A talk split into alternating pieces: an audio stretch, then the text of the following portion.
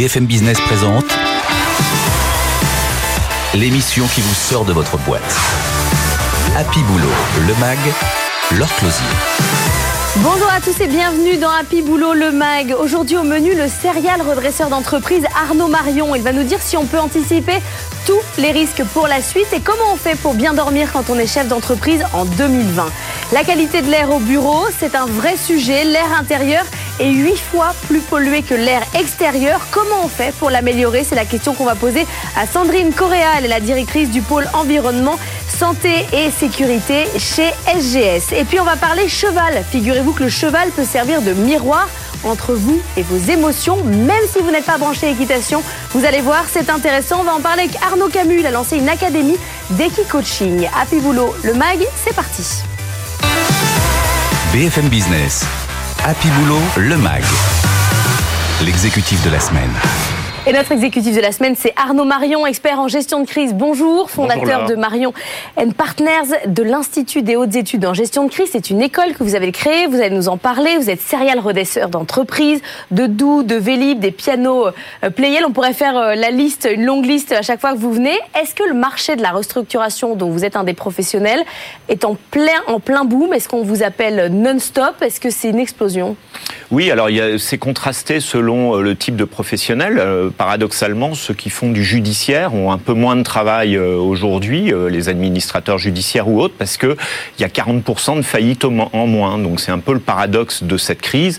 Et puis tous ceux qui euh, accompagnent des entreprises dans la prévention ou qui font de la gestion de la transformation comme moi ou qui vont aider des entreprises dans des, des passes difficiles, comme je fais également, ceux-là, oui, ils sont effectivement débordés de travail. Mais là, on est encore dans une période où l'État accompagne énormément. Vous craignez qu'une fois qu'on va enlever le euh, les branchements, euh, c'est justement les administrateurs judiciaires et tout ça voient leur offre exploser Non, mais c'est le plus grand risque parce que là, on est dans une situation d'exception. D'abord, on a enchaîné, je dirais, les mesures d'exception, euh, le PGE, le fait que l'URSSAF n'assigne plus aujourd'hui les, entreprises en justice, le fait qu'on peut décaler ses charges sociales. donc, tout ça a, permis alors de sauver énormément d'entreprises, de sauver la situation du pays, il faut le reconnaître.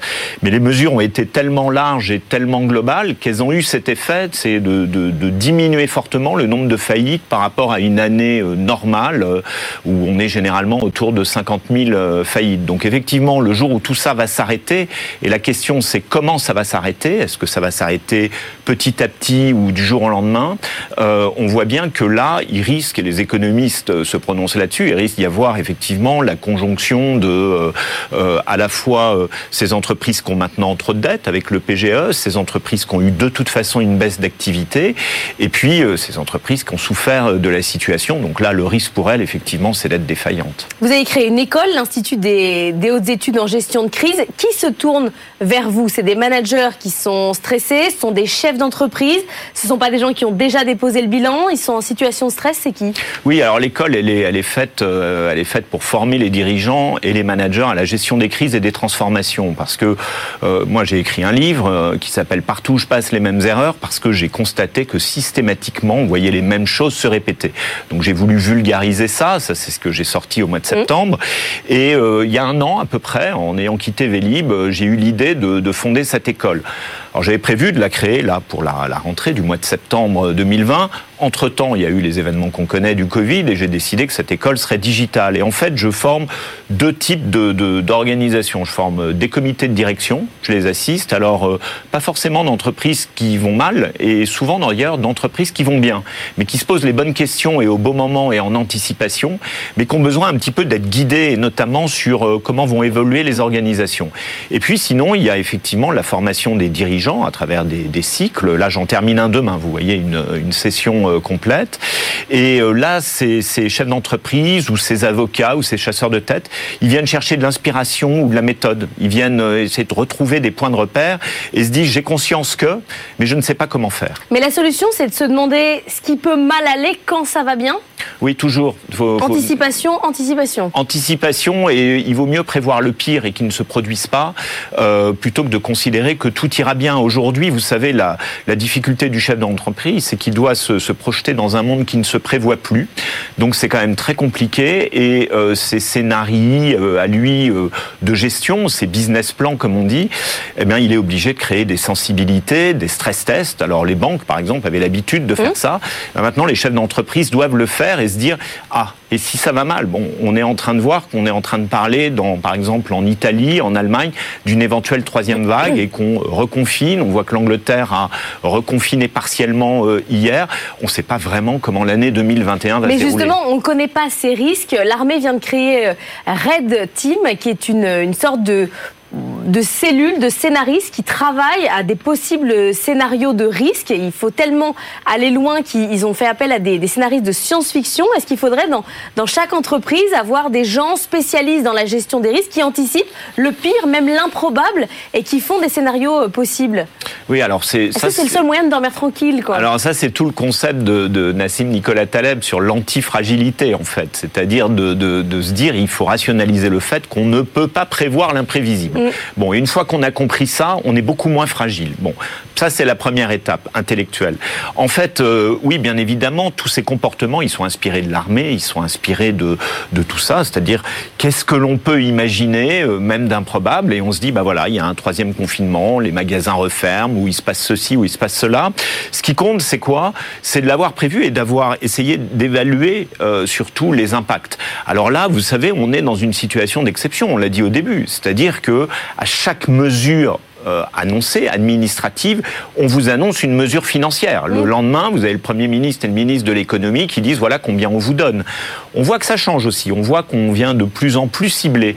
Mais oui, euh, aujourd'hui, les chefs d'entreprise, ils peuvent pas se dire que l'année 2021 euh, se déroulera normalement et reprendra normalement. On voit déjà que des secteurs complets comme les restaurants, tout ce qui tourne autour de l'hôtellerie, de, de ça les, ça les excite au sens positif du terme? C'est-à-dire qu'en fait, le manager ou le chef d'entreprise, parfois, il se révèle dans la crise, il se révèle face à une situation à risque. Est-ce que finalement, c'est pas plus excitant euh, d'être comme ça face à une tas d'incertitudes? Il y a une adrénaline et une énergie qui est absolument incroyable dans toutes les crises que moi j'ai rencontrées et même les pires, hein, les, pires dépôts de bilan que j'ai vus euh, quand j'étais chez Doux ou autre.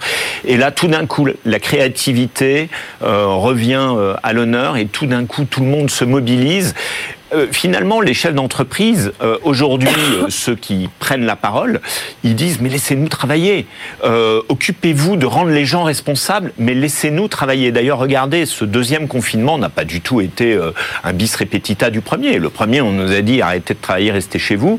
Le deuxième, les gens ont essayé, les, les, les, salariés, les collaborateurs, les patrons ont tous dit non, non, on ferme pas, on continue à travailler, sauf les secteurs fermés administrativement.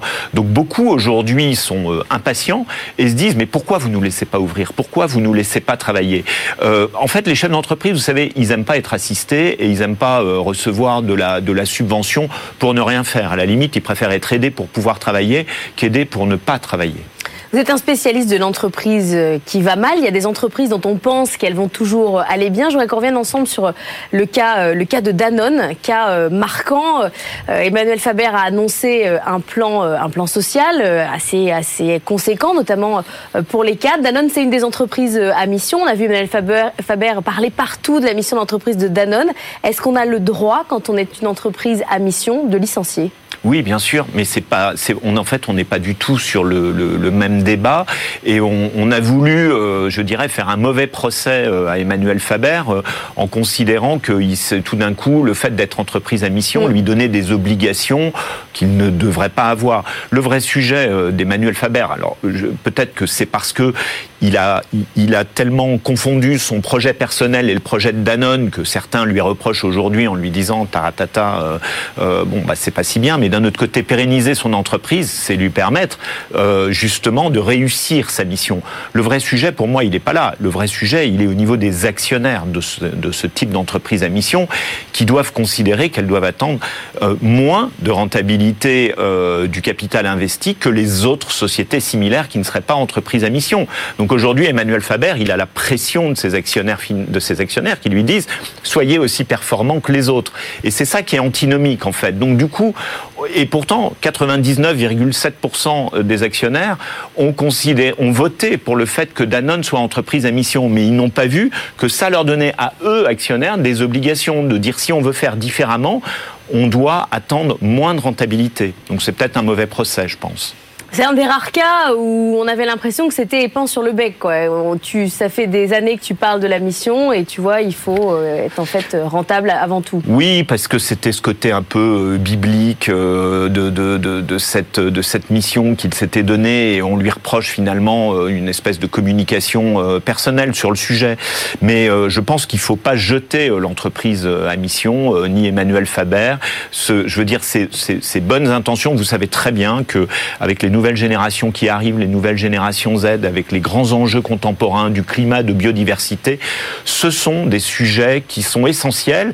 Et du jour au lendemain, vous le verrez, les investisseurs euh, changeront et considéreront que l'ISR, l'investissement socialement responsable, c'est ce qui doit son prévaloir. Pas terminée, non, loin de là. Peut-être que son histoire chez Danone se terminera, mais en tout cas, euh, l'histoire des entreprises à mission et de la raison d'être ne l'est pas et ne doit pas l'être. Votre livre, c'est partout où je passe les mêmes erreurs. C'est toujours le cas, ça n'a pas changé? Oui, ça n'a pas changé. Oui, oui, bien sûr, parce que bah là, vous voyez, on entend souvent, euh, c'est pas de ma faute et c'est conjoncturel. Mm. Donc on l'a entendu euh, avec la crise russe, avec les attentats euh, de 2015, on l'a entendu avec les gilets jaunes, on l'a entendu avec les grèves de l'an dernier, on va l'entendre avec le Covid. Oui, alors c'est un petit gimmick hein, que j'ai que j'ai voulu donner. C'était pas pour incriminer les chefs d'entreprise, c'est juste que le déni aide à, supporter une situation qui est terrible pour un chef d'entreprise, qui est celle éventuellement d'échouer. Donc le, le titre, c'était pour il faut réveiller les chefs. de ce déni. Il faut... Oui, oui, oui. Et puis il faut accepter d'écouter les autres. Et puis il faut accepter de se dire que c'est pas forcément conjoncturel. Le conjoncturel accélère, mais c'est souvent une faiblesse structurelle. Regardez euh, les entreprises qui sont tombées euh, dans la grande distribution le, et dans le retail, comme on dit. Mm. C'était des entreprises qui étaient déjà affaiblies. Les Accélérateur, le Covid, plutôt oui, que origine du mal. Merci beaucoup. Arnaud Marion d'être venu nous voir. Euh, à très bientôt. On fera le bilan hein, euh, de l'année 2021 euh, ensemble pour voir s'il n'y a plus les mêmes erreurs. Ce serait quand même une Exactement, bonne chose. Exactement, ce serait une bonne Merci chose. Merci beaucoup. On va parler de qualité de l'air dans les bureaux dans un instant. BFM Business. Happy Boulot, le MAG. Better Together. Savez-vous que l'air intérieur est huit fois plus pollué que l'air extérieur. L'air dans nos bureaux, c'est devenu un vrai sujet, un sujet de qualité de vie au travail pour l'ensemble des DRH et des managers. On va en parler avec Sandrine Correa. Bonjour. Bonjour. Vous êtes directrice du pôle environnement, santé et sécurité chez SGS. Comment ça se fait que cet air euh, intérieur euh, est si problématique?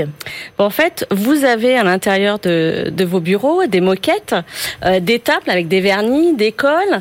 Donc tout ça, ça émane des substances qui sont organiques organique et volatile, et du coup euh, qui se concentre à l'intérieur de vos bureaux. Et pourtant, on parle de la qualité de, l'air extérieur sans cesse, on mesure, mais ça ne nous viendrait pas à l'idée de mesurer euh, au bureau la qualité de l'air Alors, de on, plus en plus. On, y arrive de mm. plus en plus, et ça a commencé en fait par les écoles, les établissements mm. publics, dans lesquels on regarde les formaldéhydes, les benzènes euh, dans, dans les écoles, parce que c'est un problème pour les enfants. Et maintenant, on arrive effectivement à regarder ça dans le milieu du travail, mais aussi chez nous parce qu'on a exactement les mêmes matériaux, les mêmes moquettes et les mêmes peintures euh, chez nous qui émanent des substances. Parce qu'il y a un sujet dans les bureaux, parce qu'on se dit on travaille pas à l'usine, on n'est pas dans une usine de bois où il y aurait des copeaux. Au bureau, on peut aussi euh, être victime d'une pollution de l'air. Tout à fait. Donc vous avez euh, dans les par exemple les, imprimantes, mhm. ça dégage de la poussière et donc des particules fines, et des particules fines que vous allez respirer. Donc vous avez créé chez SGS un boîtier euh, qui s'appelle AirSense, que vous pouvez mettre au bureau et qui vous dit quoi? Alors cet appareil nous permet de monitorer, de suivre en temps réel cinq paramètres, donc la température de votre bureau, euh, l'humidité, parce que bien souvent l'humidité fait preuve de moisissure et donc est un allergène pour les personnes, le CO2, qui est un indicateur, euh, si vous voulez, euh, qui, va, qui est très souvent lié en fait à la température les particules fines et les COV. Les COV, donc, c'est tout ce qui va être organique et volatile, qui va émaner euh, des matériaux. Vous l'avez mis en place dans combien d'entreprises aujourd'hui? Alors aujourd'hui, on l'a mis en place dans le monde parce qu'en fait, c'est un produit qu'on vend au niveau mondial dans une vingtaine de, de pays. Voilà. Et celui où ça marche le plus en ce moment, c'est les États-Unis, et vient la France en deuxième position. Mais alors, il y a combien de, cas d'entreprise où c'est vraiment problématique? C'est-à-dire ça fait quoi? Ça, ça bip, ça devient tout rouge Alors en fait, euh, ça mesure tous les jours. Ouais. Il y, a, y, a, en fait un pas de, de un, compteur qui toutes les minutes va mesurer la température ces, ces cinq paramètres là mhm. et donc ça va nous permettre de voir sur une activité d'une semaine s'il y a des pics et en cas de pic bah, quelle action on doit entreprendre? Et qu'est-ce qu'on fait? On sort du bureau? On part? Tout le monde s'en va? Non, non, non. En fait, ce qui se passe, c'est que quand, la température augmente et le CO2 augmente, on va regarder si effectivement le système de ventilation est conforme ou auquel cas il faudrait l'accélérer. Ou si vous n'avez pas de, de, de VMC, ouvrir la fenêtre pour renouveler l'air. Donc il faut que hein. les informations soient reliées à quelqu'un qui sait les analyser, Exactement. qui sait. Euh... Donc c'est qui? C'est le directeur des services non, généraux on l'établit dès le départ, dès le départ, on se dit bon ben voilà, euh, la norme, les valeurs guides d'exposition dans le milieu du travail en CO2, c'est par exemple 400 mg par litre, c'est ce qui est toléré. Donc on va se mettre une alerte. Dès que ça dépasse ce seuil-là, en fait, ça envoie au responsable de l'établissement sur son smartphone une alerte en disant écoutez, vous avez eu un déplacement de CO2, qu'est-ce qu'on fait? Mais alors, qu'est-ce qu'on fait? Vous le conseillez, le, le chef d'entreprise Vous lui dites de, faire quoi? Eh ben, Dans ces cas-là, c'est ce que je vous disais tout à l'heure, il faut passer sur le système de ventilation. C'est-à-dire qu'il faut soit accélérer la ventilation de manière à renouveler l'air et faire appel souvent à la personne de maintenance qui va regarder si le filtre est encore conforme ou pas.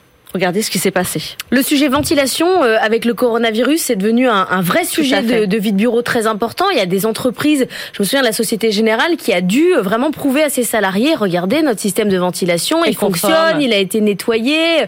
Ça va devenir une demande des salariés. Euh, euh, comment vous ventilez euh, vos bureaux Est-ce que l'air est, est, correct? Tout à fait, c'est déjà en fait une demande de nos salariés. On l'a installé au siège et dans un de nos laboratoires, parce qu'en fait, toutes les valeurs qui, qui, qui sont dans, dans ces sensors-là ont été testés dans nos laboratoires qui sont COFRAC. Donc ce n'est pas un, un gadget mmh. qui donnerait des, des, une norme, valeurs. Ça va devenir une norme. Tout à fait, ça va devenir une norme.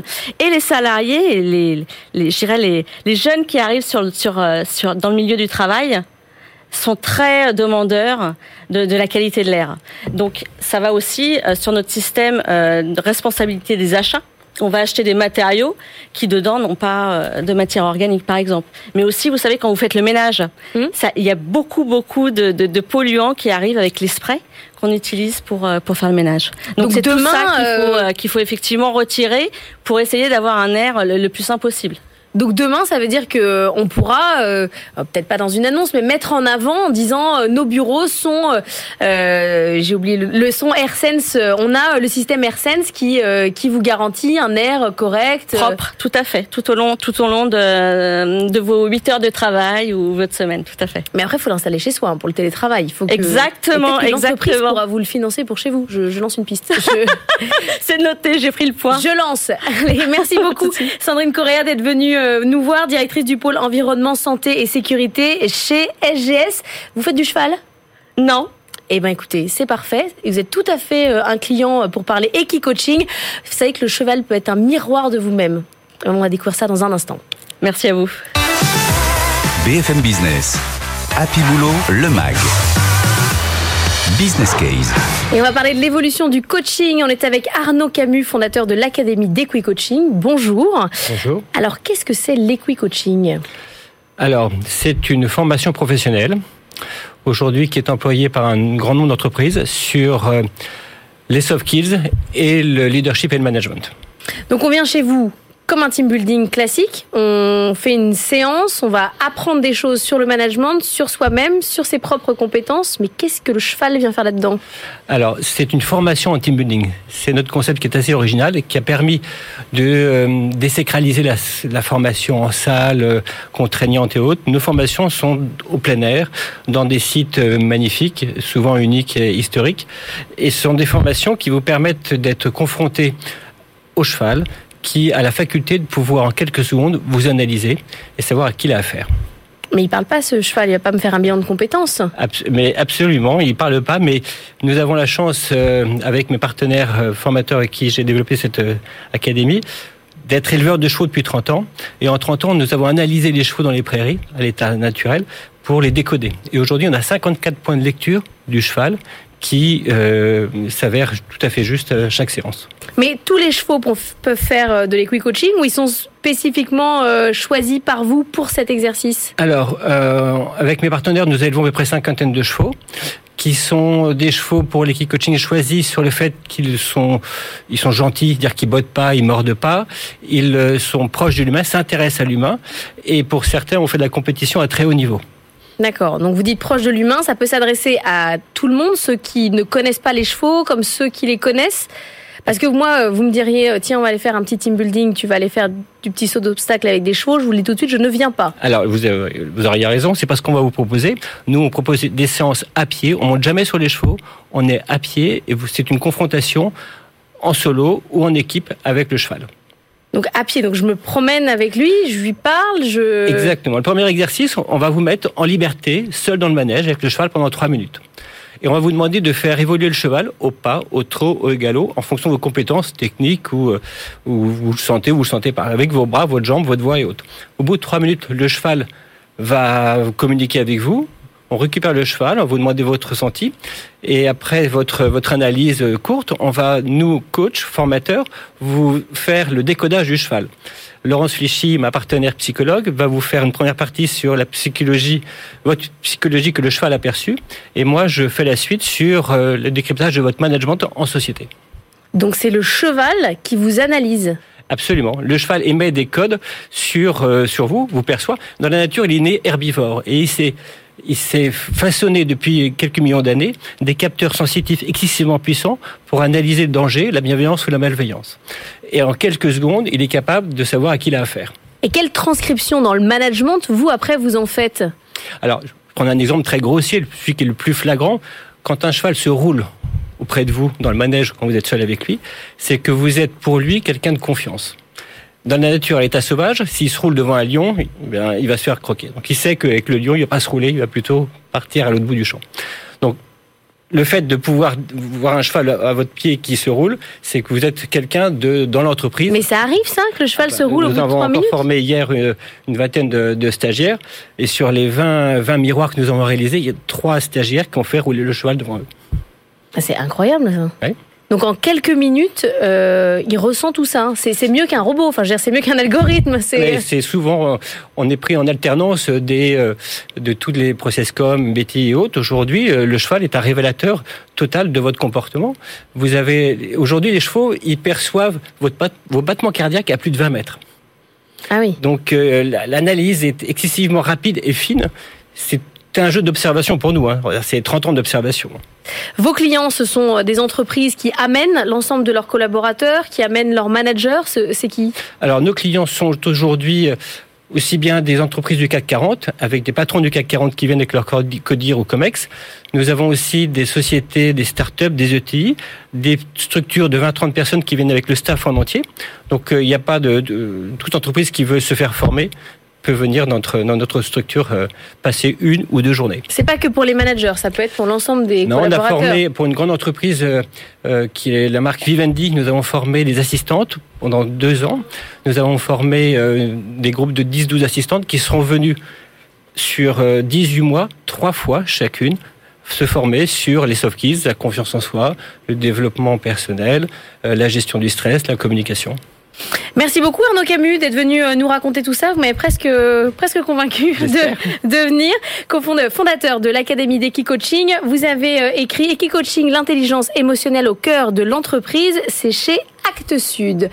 On a on arrive au bout de cette émission. Je vous souhaite un excellent euh, week-end sur BFM Business et à la semaine prochaine. BFM Business, Happy Boulot, le MAG. L'émission qui vous sort de votre boîte.